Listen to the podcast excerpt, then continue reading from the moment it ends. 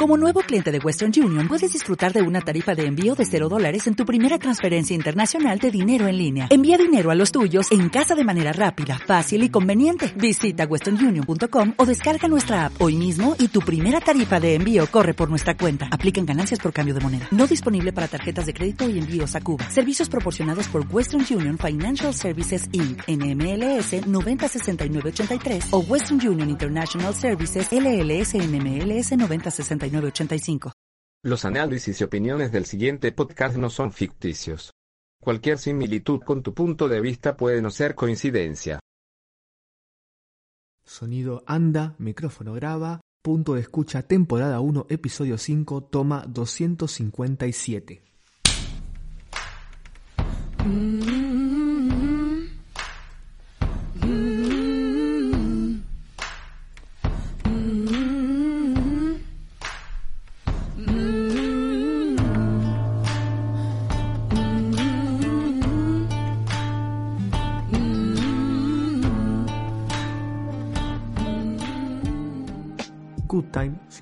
hablar de ella, es una película del 2017 dirigida por los hermanos Safdie y es la historia de Connie Niklas, un joven que idea un plan para robar un banco junto a su hermano Nick, quien tiene una discapacidad mental, con la finalidad de utilizar ese dinero para escaparse juntos a vivir al campo y poder dejar atrás la zona marginal de Nueva York en donde viven. El robo no resulta ser el conflicto sino el detonante. Al resultar fallido, Nick cae preso y Connie, en condición de prófugo, se embarcará una odisea por las calles de Nueva York durante toda una noche buscando la manera, muchas veces llegando hasta el límite de lo legal, de poder sacarlo de prisión sin caer el primero.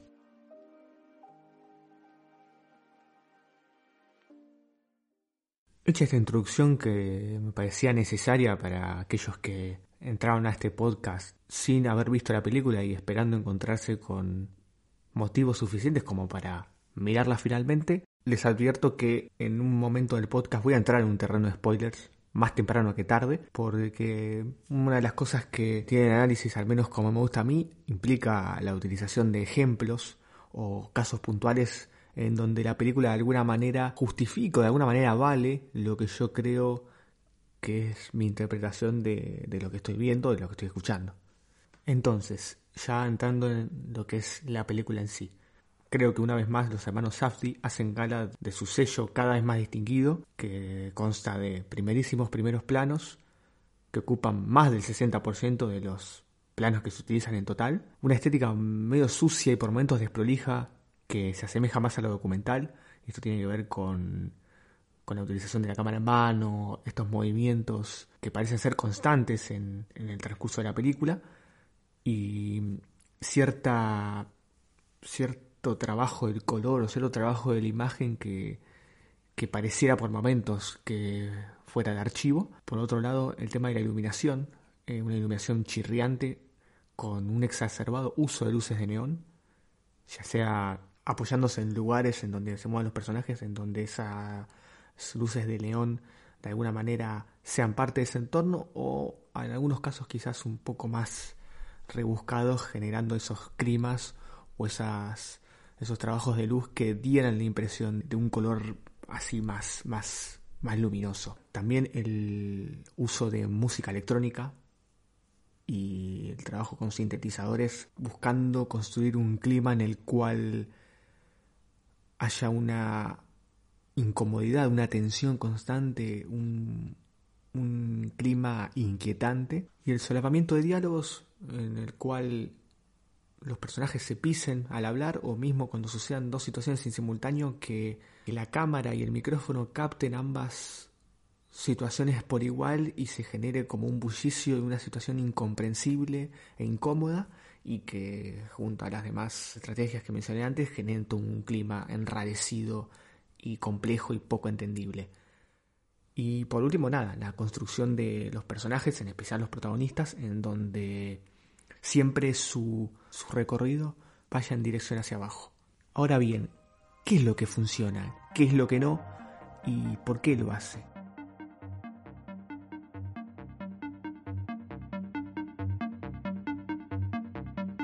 Lo bueno que tiene Good Time.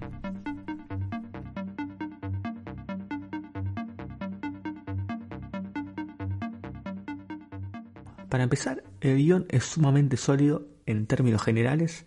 ya que me parece que son coherentes las decisiones que toma en cuanto a lo que el personaje de Connie considera como posible solución y, las consecuencias que recibe al, al tomar ciertos caminos. Es interesante ver cómo esto se le va encerrando y al mismo tiempo él va dejando huellas que la policía sigue sin descanso hasta poder dar con él. Digo en términos generales porque si voy al detalle empiezo a encontrar pequeñas conexiones entre momentos que me hacen cierto ruido. Pero eso lo voy a dejar para más adelante. Robert Pattinson está increíble en su papel de ladrón que constantemente busca convencernos de que es víctima de la violencia intrafamiliar y de una ciudad que lo margina. Por eso es que el escape es el único camino que considera posible para poder empezar de nuevo junto a su hermano. Lo que sucede es que en ese plan busca aprovecharse todos los que lo rodean y aunque al final suelte mierda sobre Ray, el yonki que saca por error del hospital, da la impresión que se podría estar hablando al mismo, que es un fracasado y que no sabe cuidarse solo hace mención a la dependencia de la familia o algún tipo de prestación de, del Estado o, o, en prisión, lo que me hace pensar cómo es que sobrevivían hasta entonces su abuela, Nick y él, si ella es demasiado mayor y su hermano es discapacitado. De él nunca sabemos cuál es su trabajo, lo cual por el robo vemos que no es la primera vez que lo hace, entonces, ¿vive solo del robo? ¿O también saca provecho de los ingresos que podrían llegar a percibir los demás integrantes de su familia? Si robó más de una vez y digamos, no parece ser el más virtuoso en eso, seguramente cayó alguna vez en prisión. Eso explicaría su reacción ante la pregunta del otro. Lo obliga a tener que decirlo lo que se traduce en reconocerse quién es. Fracasado, no sabe cuidarse solo, dependencia familiar, del Estado o de la prisión. Un tipo que se pasa toda la película pidiendo que lo ayuden, ya sea para tramitar una fianza, dinero para pagarla, quedarse en una casa ajena a esperar que los vengan a buscar, alguien que lo traslade en auto hacia el hospital o hacia un parque de diversiones, donde alguien lo tiene que ayudar a encontrar un dinero o un ácido que lo ayude a conseguir el dinero para ayudarlo a sacar a su hermano de prisión. En ningún momento de la película se las arregla solo y al final lo que podría haber sido un discurso hecho a posteriori del film, o sea, una interpretación que podría sacar cualquier espectador que haya estado más o menos atento a lo que decía la película, se lo saca el protagonista de la galera y busca transferir todas sus miserias a otro para no reconocerlas como propias. Por eso es que también no cree en la terapia, más allá de que creo que hay una parte de esa historia de la sartén que no es contada como es, porque si bien en un principio te dan a entender que la violencia viene de parte de la abuela, pero después vos ves el testimonio que da ella en televisión que da a entender como que el agresivo era Connie y nosotros seguimos a Connie durante toda la película y lo vamos conociendo y nos damos cuenta que él tranquilamente pudo haber mentido, para sacar provecho de una situación o mismo pudo haber recurrido a la violencia, como efectivamente lo hace cuando, cuando se enfrenta al sereno del parque de diversiones. Pero bueno, más que nada, eh, no cree en la terapia por esta idea de intentar solucionar realmente los problemas. Y ahí es donde vuelvo al guion y vuelvo a lo que hace el protagonista que congenia con esto que digo. Cada solución que encuentra ante la dificultad no es más que un camino aún más rápido hacia la caída segura. Y así termina, y que caiga preso de la manera que lo hace justifica el buen trabajo de la policía, aunque si fuera por él cambiaría de canal antes de que lo afirme. Formalmente la película construye donde quizás la trama no llega, construye a nivel entorno y a nivel em, contexto y a nivel, podríamos decirlo, clima y, por ejemplo, el momento de tensión cuando Connie sale del hospital con el que hasta entonces creía que era su hermano, no se sostiene ni por su actuación, ni por la de nadie que lo rodee, incluso ni siquiera por montaje o planos, aunque ayudan, digamos, complementan, sino por la música, esa música incómoda que se utiliza en esa escena. Traigo este ejemplo porque me parece claro para destacar cómo los hermanos Safdie hacen funcionar dramáticamente la música, el sonido en sí. Es brillante la escena en la que va a solicitar la ayuda de un abogado y ante la falta de dinero recurre a una mina con la que andaba y ésta accede a pagar lo que te resta con la tarjeta, ¿no? Y en paralelo, este tipo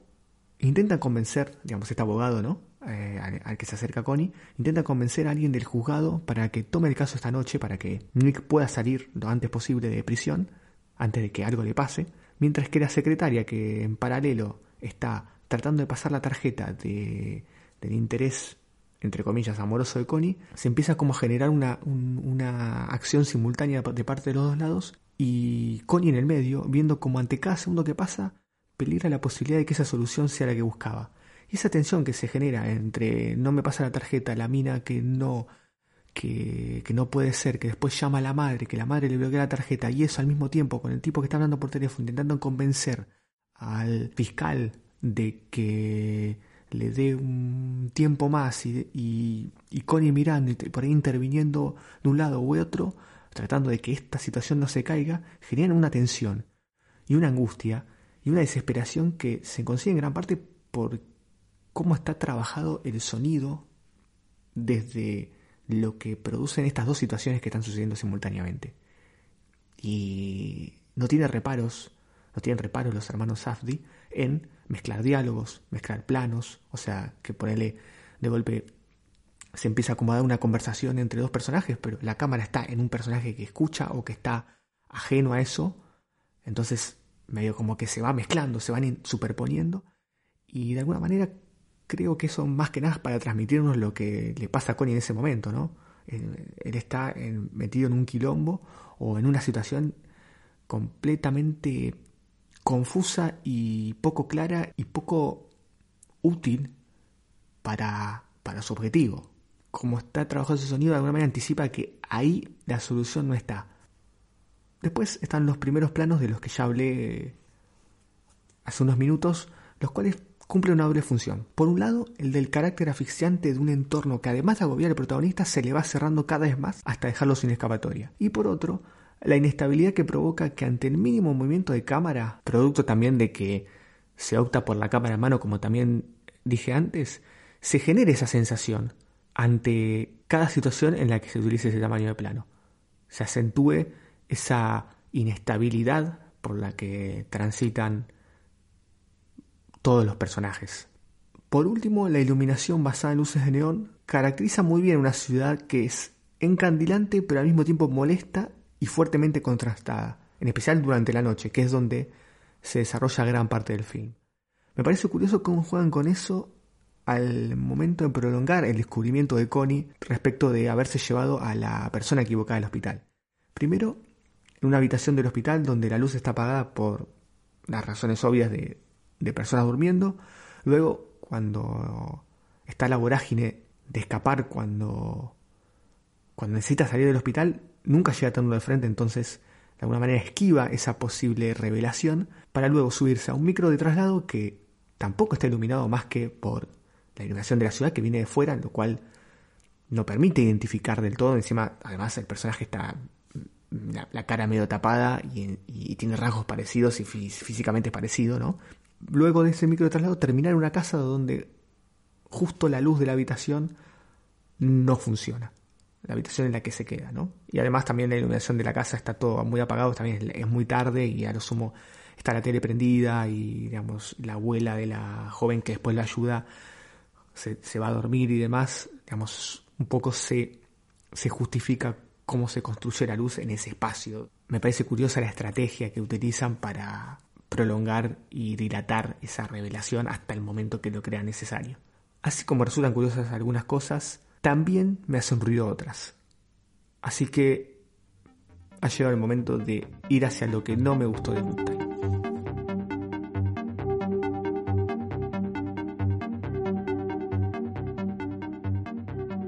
Se nota que se dejaron la vida en los tres personajes más relevantes de la historia, como lo son Connie, Nick y Ray, porque el resto del elenco no solo no aporta más que para ser vehículo de estos tres, sino que por momentos son tanto eso que, si aunque sea se cuestionar un segundo lo que hacen los protagonistas, el relato tambalearía al punto de caerse. Algo especial menciona a la joven de 16 años que, que tiene una ingenuidad casi al servicio de la trama para que ésta pueda avanzar.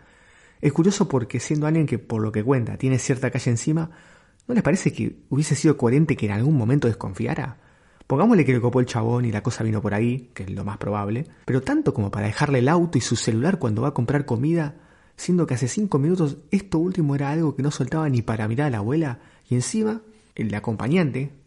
se entera que el chabón no es de confiar, no es de fiar, es un tipo que salió de prisión, o sea, las posibilidades de que los chabones escaparan, incluso está sugerido, en un momento está propuesto dentro del auto, eran altísimas, pero sin embargo ella confía ciegamente y,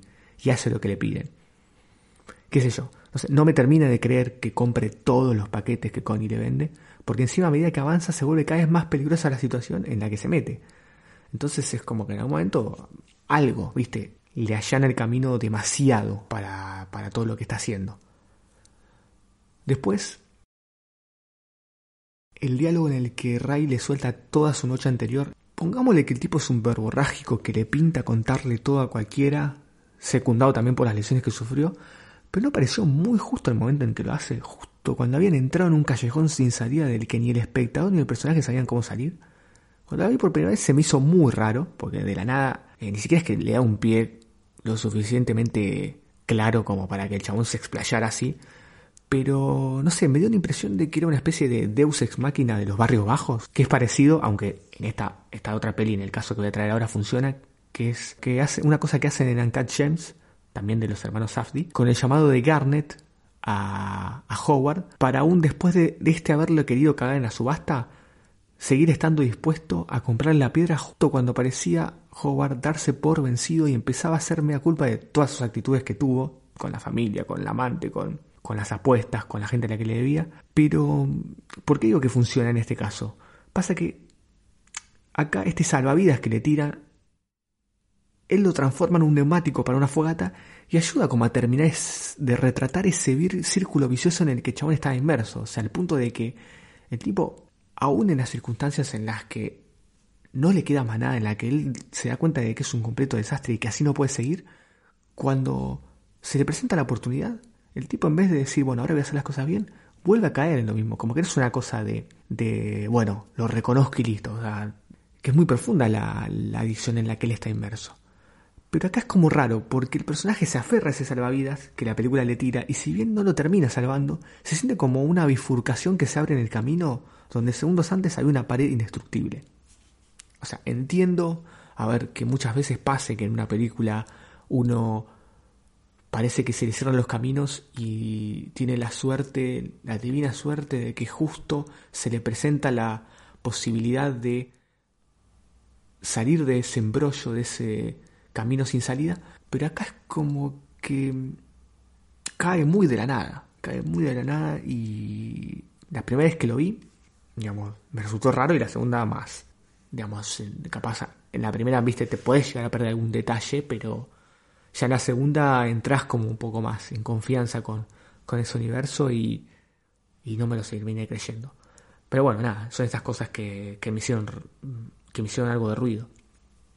Fuera de esto, digamos, la película me sigue pareciendo muy sólida y tiene mucho para destacar, como varias de las cosas que mencioné antes. Así que si llegaste hasta acá y concluís que es una película que te gustó y te interesa seguir más o menos viendo algo parecido,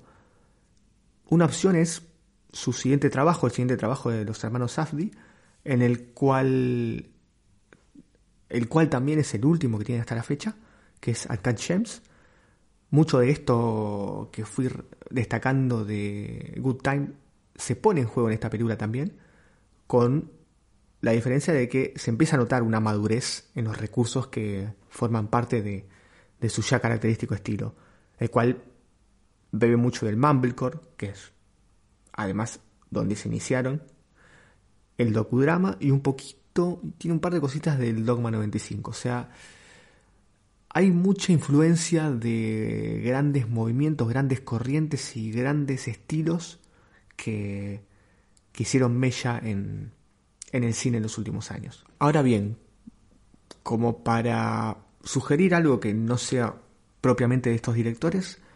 y te interesan estas historias sobre individuos que se enfrentan ante una serie de peripecias en un lugar que parece empeñado en no dejarlos escapar, bajo esta estructura narrativa del laberinto After Hours de Martin Scorsese me parece que es una opción más que interesante para, para seguir en esa línea.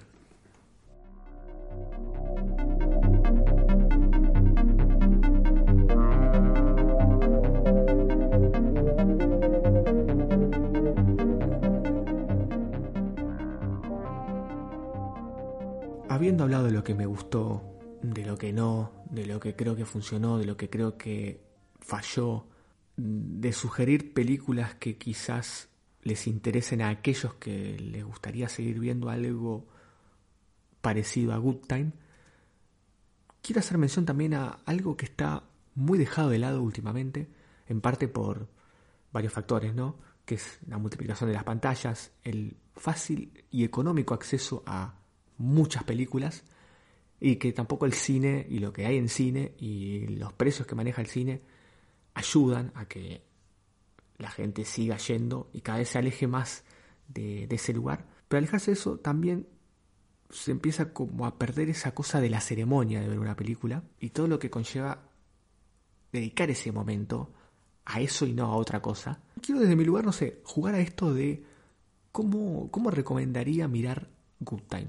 Esta peli la vi más de una vez y en circunstancias muy diferentes. Por las sensaciones que genera a nivel imagen y principalmente sonido, me parece adecuado verla en un espacio ambientado para eso, donde, digamos, posean un equipo de audio de buena calidad, un televisor, digamos, que tenga buena calidad de imagen, pero más que nada el sonido. Me parece que en este caso el sonido tiene un plus. No es que sea fundamentalista de, de la ceremonia de ver una película, pero sí creo que en muchas de las nuevas formas de ver pelis o series se, se pierde o no se llega a aprovechar el, el trabajo que hay tanto en imagen y sonido que muchas veces ayuda a crear climas, a darle un plus a la información que nos da la película y en muchos casos a entender parte de la película. Hay veces que la trama no se sostiene solamente por eh, las acciones y los diálogos y los personajes. Entonces, me parece que esta es una de esas películas en donde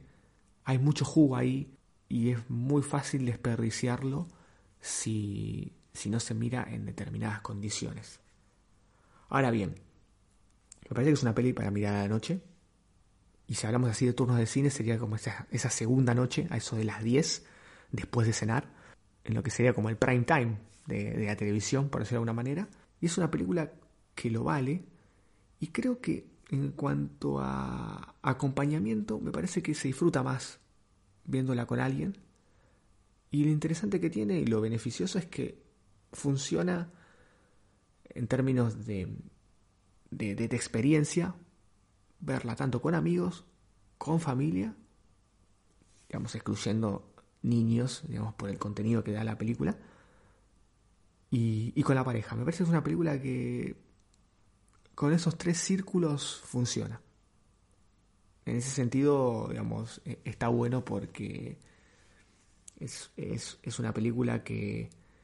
que puede llegar a una cierta cantidad de público lo suficientemente masivo como para que puedas compartirlo con una buena cantidad de personas o una buena posibilidad de personas. Yo que la vi más de una vez, me pregunto, les pregunto también a aquellos que estén en la misma situación o a aquellos que la hayan visto una sola vez y tengan pensado volver a mirarla, es Good Time soporta un revisionado. Si bien la vi con la finalidad de hacer esto y otra cosita más, me cerraron varias cuestiones que durante la primera vez que la vi no había notado y eso ya es para destacar, digamos, que haya que sigan apareciendo cosas en siguientes visionados y no por una distracción de uno que capaz es algo que rápidamente uno puede identificar, sino que hay cosas que necesitan volver a verse para, para poder darles un significado o, un, o resignificarlas ya sabiendo hacia dónde va esa película. Desde mi humilde lugar espero poder haber hecho el aporte necesario como para que muchas más personas vean esta película por el motivo de, de, lo que se puede extraer y también porque creo que los hermanos Safdie van a estar cada vez más presentes dentro del panorama actual cinematográfico.